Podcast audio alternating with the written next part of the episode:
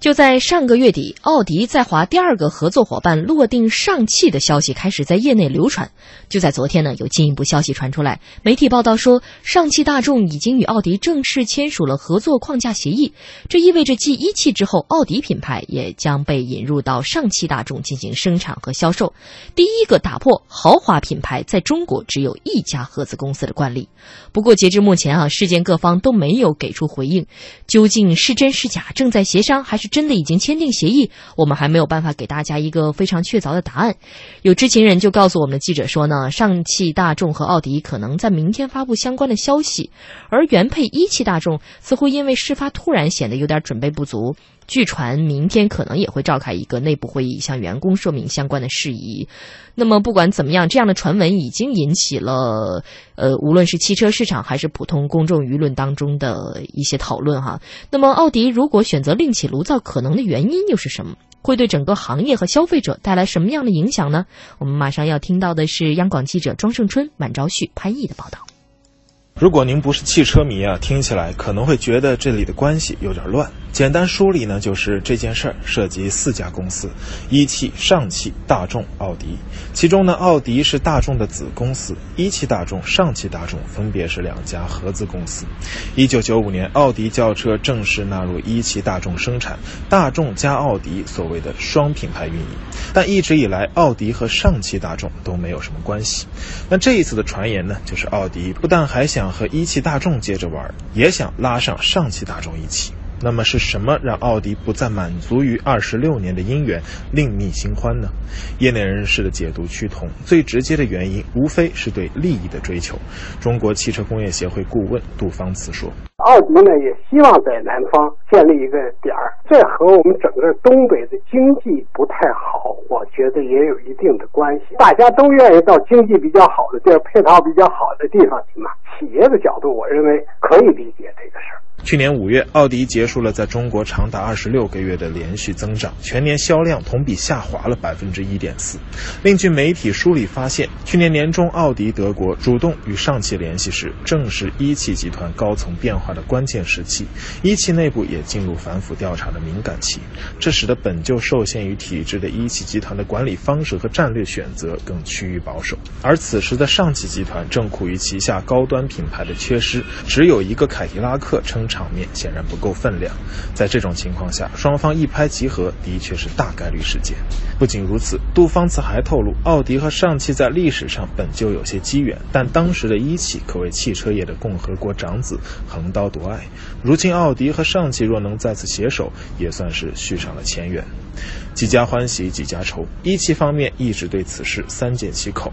有分析认为，一汽为留住奥迪，可能会在股权、控制权等方面做些让步，这让事情还有一些变数。而率先发难的是一汽奥迪的经销商们。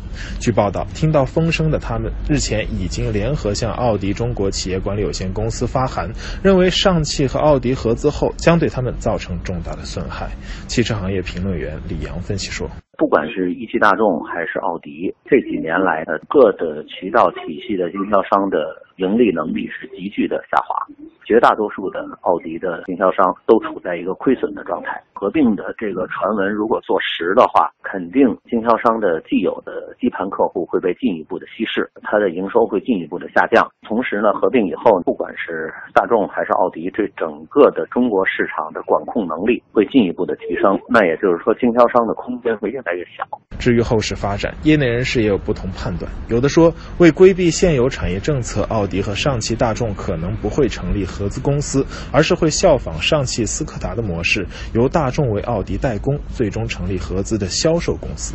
也有报道引述消息人士的话说，上汽和大众不会仅仅停留在成立销售合资公司的层面，在研发和技术领域的合作也会超出大家的想象。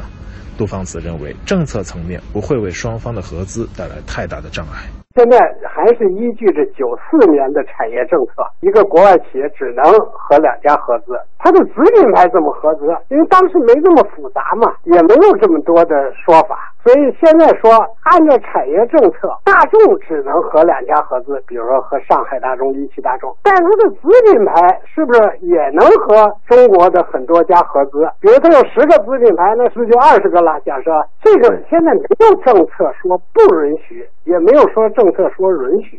而对于消费者来说，最关心的无非就是车型了。合资的消息还没有最终落定，就已经有报道说双方的首款车型有望于明年四月发布。那到底是效仿南北大众一车两吃的模式，还是会引入奥迪还没有国产化的车型呢？只能先打上一个问号了。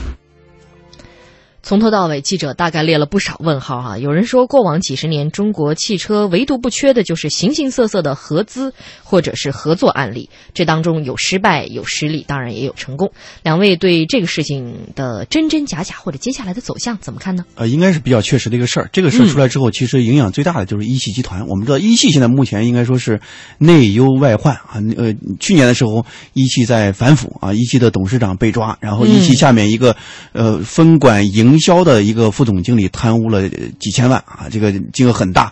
就是那个时候你要建一个四 S 店的话，你没有一千多万的先打过来的话，根本就根本就做不了这个事儿。嗯呃，而且呢，去年奥迪呢，一汽奥迪的业绩呢出现了一个下滑。那么这些因素叠加在一起呢，就让奥迪那边呢想是能够实现一个一女二嫁。因为按照我们的国家的汽车产业政策的话，呃，确实是一个品牌的话只能有两个啊。但是呢，嗯奥迪呢它是大众下面的一个子品牌，你又没有办法单独去和上海大众那边进行一个合资和合作，那只能通过曲线这样一种方式。那么南北的奥迪一旦形成这种格局之后，影响最大的就是一汽奥迪的体系。所以你嗯现在我们看到。呃，反弹最严重的就是一汽奥迪的它的经销商嘛。对呃如果说未来这个体系真正形成之后，那么原有的一汽奥迪的经销商如何去摆布啊？你是新建渠道，还是说怎么去分而治之？因为现在主力的车型，就奥迪那边，呃，因为我是奥迪的车主，比较关心这个事儿。那么奥迪呃，嗯奥迪的主力的车型都在一汽里边。那未来的话，你如果说你是呃另起炉灶啊，新新呃还可以理解。那么如果说这个两边的关系怎么去平衡，这个确实是一个啊、呃非常头疼的一个事儿。嗯，非常头疼的一个事儿。车主已经说完了，非车主您说说。呃，我曾经想当奥迪的车主，嗯但是就是正好是张毅说的那个，他当时唯一的这个一款可以苦苦支撑和在中国能够打开市场的那款奥迪 Q 五，嗯因为它实在太加价了，它太学中国的某些叫对呃某米品牌的那种饥饿营销，对，然后他错误的估计了中国中高端汽车市场发展趋势，以至于一败涂地。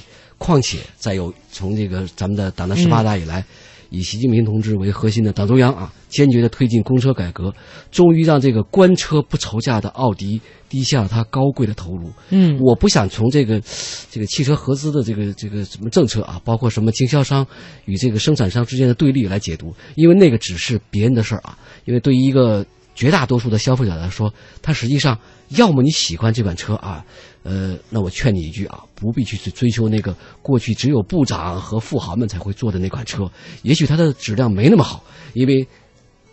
现在可以选择的中高端车实在太多了，况且奥迪的同级对手们，不光是有奔驰、宝马，还有咱们的国产车。虽然咱们的国产车在销量上，在中高端上还没有做得很好，但是如果这个呃曾经高傲的奥迪还是像原来一样，这个一如既往的想牢牢把控这个中高端市场的话，那个时代我只能告诉他一去不复返了。